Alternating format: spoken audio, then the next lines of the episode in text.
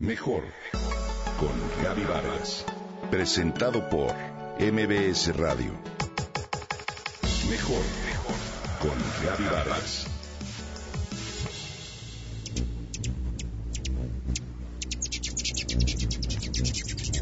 Hoy te platico de un ser pequeñito, tanto que cabría en la palma de tu mano, en apariencia frágil, mas con una enorme fortaleza, de belleza singular y elegante colorido catador de néctares, espadachín de flores, ágil acróbata del aire. ¿Adivinaste de quién te hablo? Efectivamente del colibrí.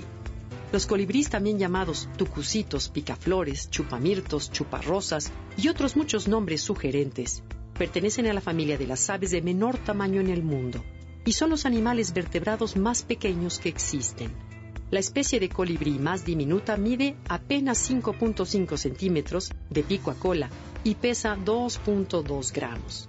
Y la más grande alcanza los 25 centímetros de longitud y 20 gramos de peso.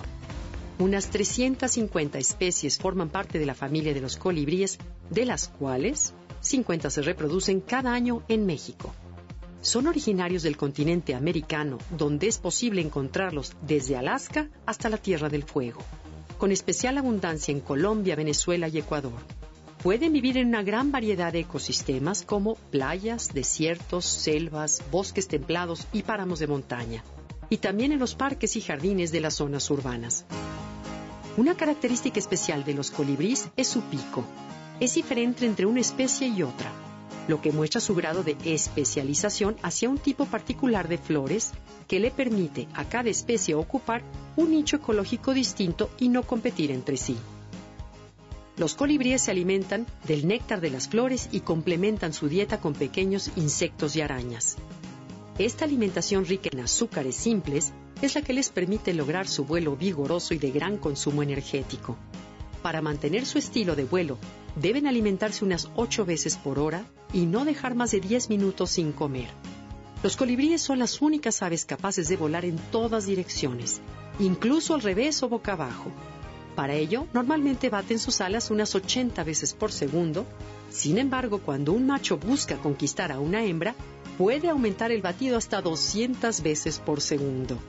Esta condición les exige tener un corazón muy fuerte, que puede alcanzar hasta 1200 latidos por minuto. Los colibríes desempeñan un papel ecológico muy importante al participar en la polinización de más de mil especies de plantas.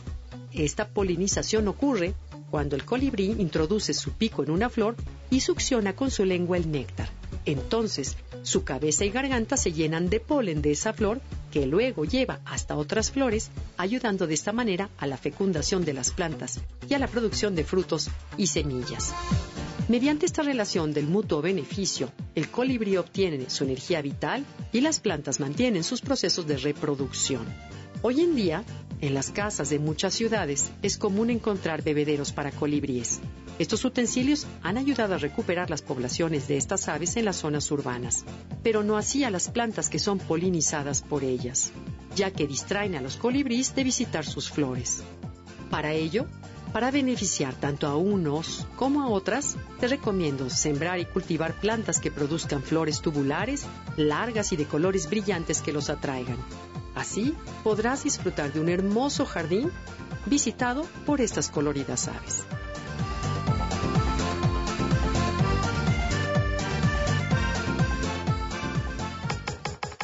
Comenta y comparte a través de Twitter.